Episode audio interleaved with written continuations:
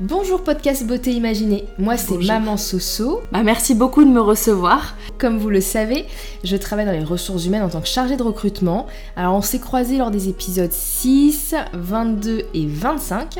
Aujourd'hui je vous reçois pour parler de votre demande de mobilité interne. En effet, vous êtes actuellement au stade de 50 premiers épisodes et vous souhaitez être promu à l'échelon supérieur en entamant une nouvelle demi-centaine d'interviews beauté supplémentaires. Alors pour commencer, est-ce que vous pouvez vous présenter? Podcast Beauté Imaginée, podcast mon prénom, Beauté Imaginée mon nom de famille, né euh, le 10 avril 2021. Pouvez-vous me parler de votre situation familiale?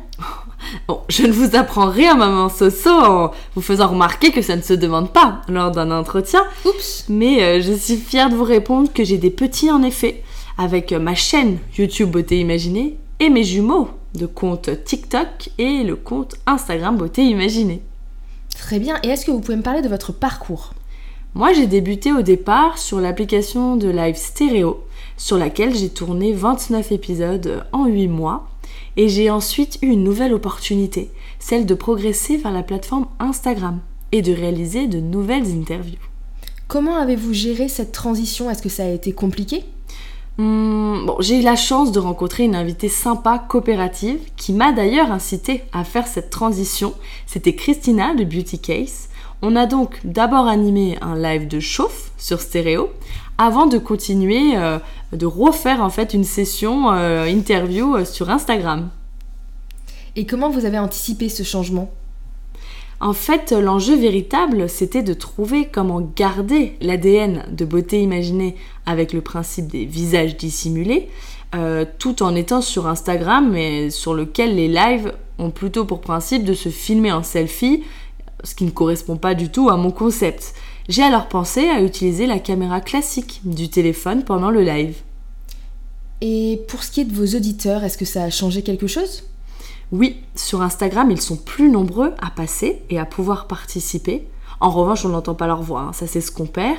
Euh, D'ailleurs, j'avais pensé à les inciter à nous rejoindre pendant la rubrique Les auditeurs t'imaginent pour qu'ils nous donnent leurs réponses à nos différentes devinettes. Mais ça, ça a moins accroché. Euh, les utilisateurs d'Instagram n'ont sans doute pas envie de rejoindre une conversation de façon improvisée. Ce n'est pas comme euh, sur stéréo, mais je me suis donc adaptée. D'accord, je vois, je vois. Est-ce que euh, vous pouvez me parler d'un autre challenge que vous avez su surmonter? Oui, tout à fait. Le fait de proposer des vidéos maquillage qui soient jolies, euh, pédagogiques et présentent vraiment un résultat visible sans trahir cette philosophie de beauté imaginée des visages cachés.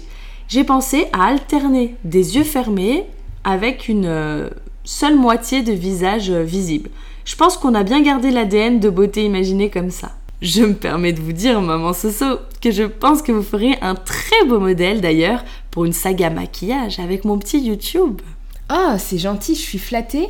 Euh, bon, c'est un peu déplacé en entretien, mais c'est gentil et je vais y réfléchir. Euh, revenons à nos moutons.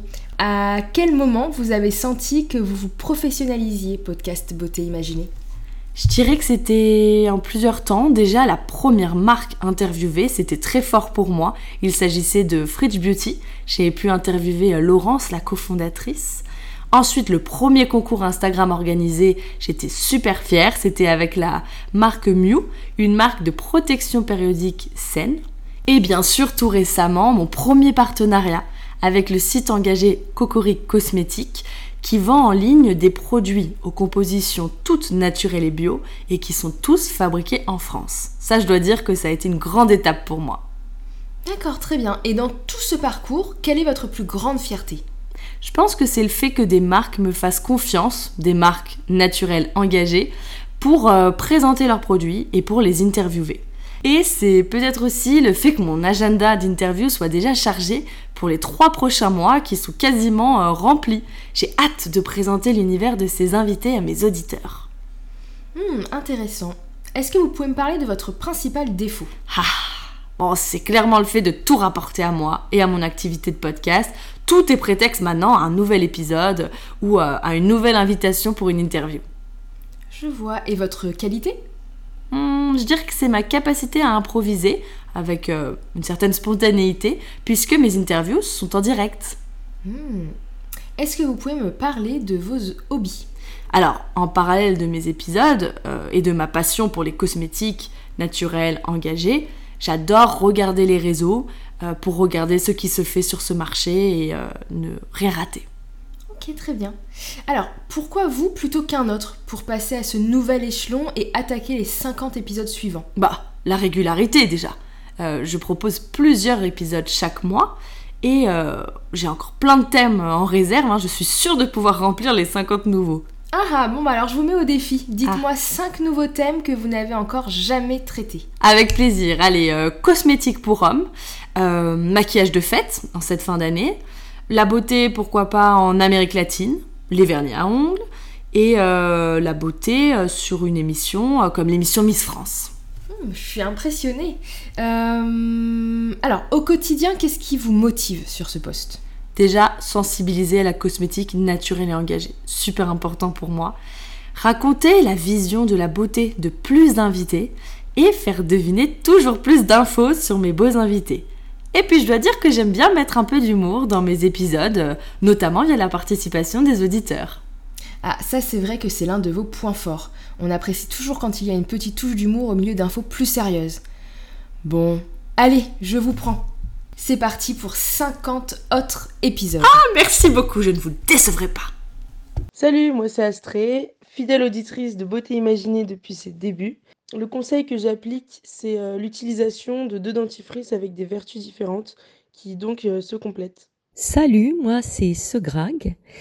Euh, ce qui m'a particulièrement marqué, comme j'ai une peau très sèche, c'est d'utiliser de l'huile euh, des huiles naturelles plutôt que la crème et j'ai vraiment constaté une grosse différence. Coucou, c'est Cricri. Alors ce qui m'a frappé dans Beauté Imaginée, c'est l'importance du massage du visage, alors plutôt vers le haut, qui doit devenir euh, finalement une hygiène quotidienne, un réflexe quotidien. Salut, c'est Florent. Avec Beauté Imaginée, j'ai appris que même sur un thème comme celui des cosmétiques, on peut parler d'histoire. Coucou, moi c'est Andrea. Euh, grâce à Beauté Imaginée, j'ai découvert le yoga du visage que j'essaie de pratiquer sur moi régulièrement.